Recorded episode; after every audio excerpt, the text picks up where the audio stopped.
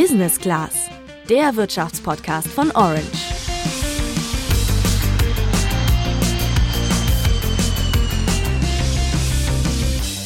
Einmal ein eigenes Haus haben. Davon träumen ja viele, aber für viele bleibt es eben auch bei dem Traum. Denn gerade in den deutschen Großstädten sind die Preise in den vergangenen Jahren für viele einfach unbezahlbar geworden. Und jetzt wird auch noch dank steigender Bauzinsen die Finanzierung einer Immobilie teurer.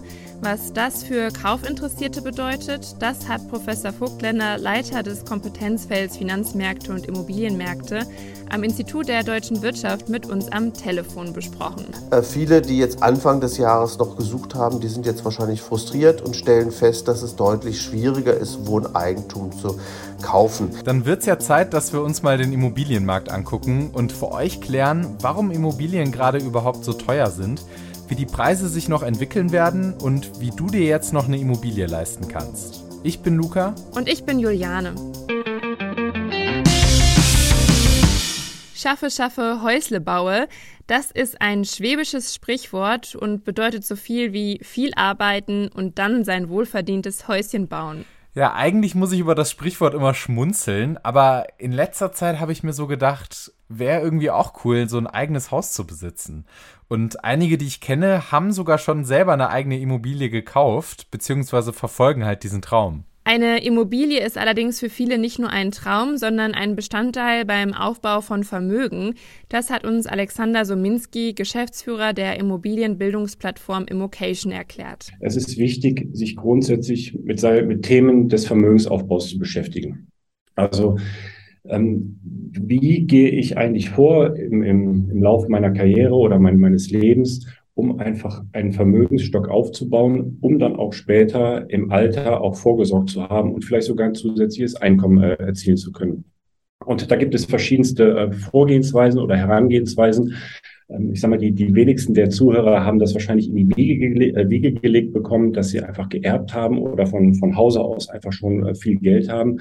Ähm, also geht es erstmal um den Konsumverzicht, äh, Konsumverzicht beziehungsweise einfach über ja über das Humankapital Geld anzulegen, Geld zu bekommen, sich Kapitalstock aufzubauen. Und dann ähm, gehen die Überlegungen weiter, ja, was macht man denn mit dem Geld? Geht man ähm, mit dem Geld vielleicht in Wertpapiere, in, in ETFs, baut darüber langfristig Vermögen auf? Oder vielleicht kommt man auch an der Überlegung vorbei, dass eine Immobilie auch eine gute Möglichkeit sein könnte.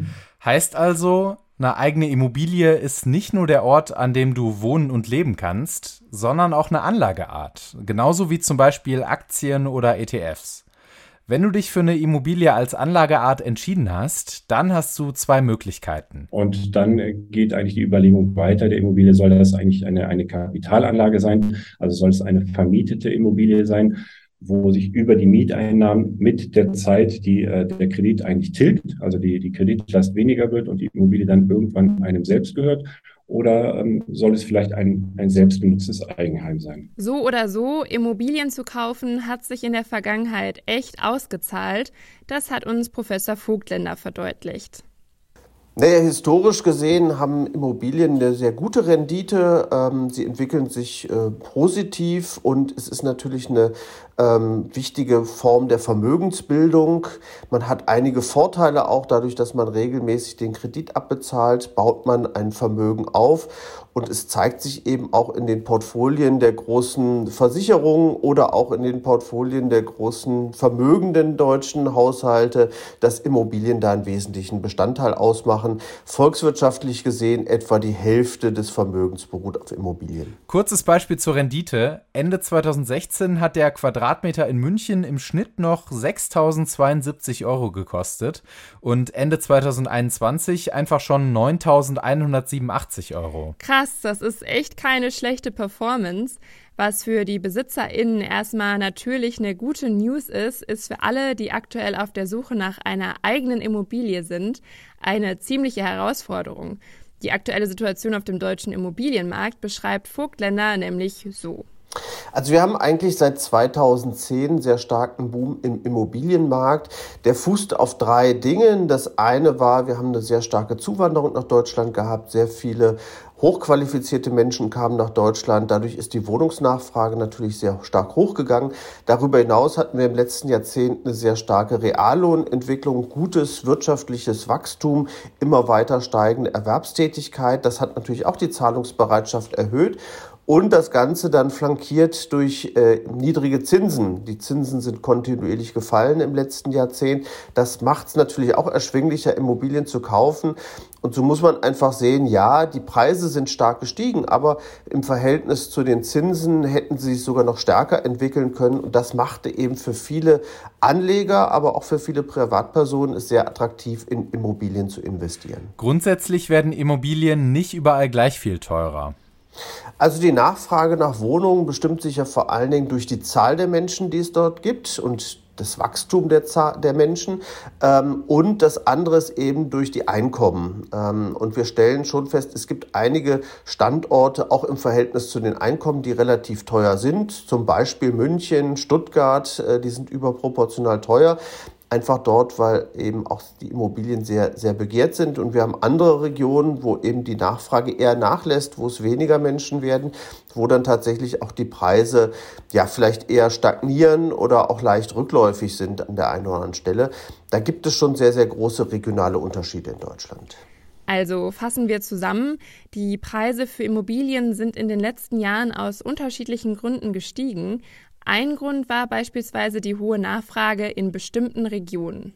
Wir wollten von Professor Vogtländer aber auch noch wissen, was da jetzt in den letzten Monaten auf dem Markt los war. Man muss sagen, dass sich die Lage jetzt in den letzten Monaten deutlich verändert hat. Anfang des Jahres hatten wir noch Zinssätze von 1% für 10 Jahre Hypothekendarlehen, 10-jährige Hypothekendarlehen, also 10 Jahre Zinsfestschreibung.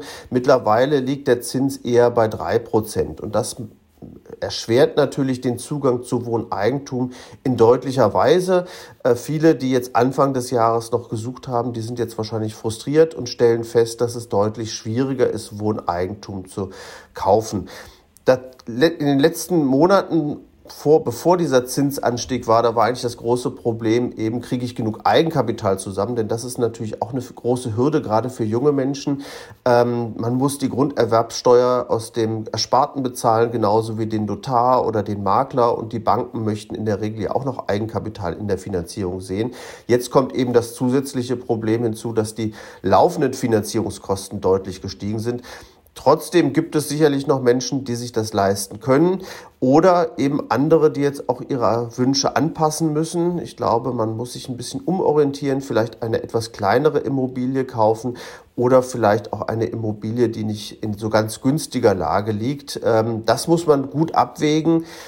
Man muss davon ausgehen, dass es nicht unbedingt erschwinglicher wird die nächste Zeit ähm, und von daher muss man mit den neuen Rahmenbedingungen wahrscheinlich umzu, äh, lernen, umzugehen. Wenn du also gerade an einer eigenen und bezahlbaren Immobilie interessiert bist, dann kann es sein, dass du Abstriche machen musst. Zum Beispiel bei der Lage und bei der Größe.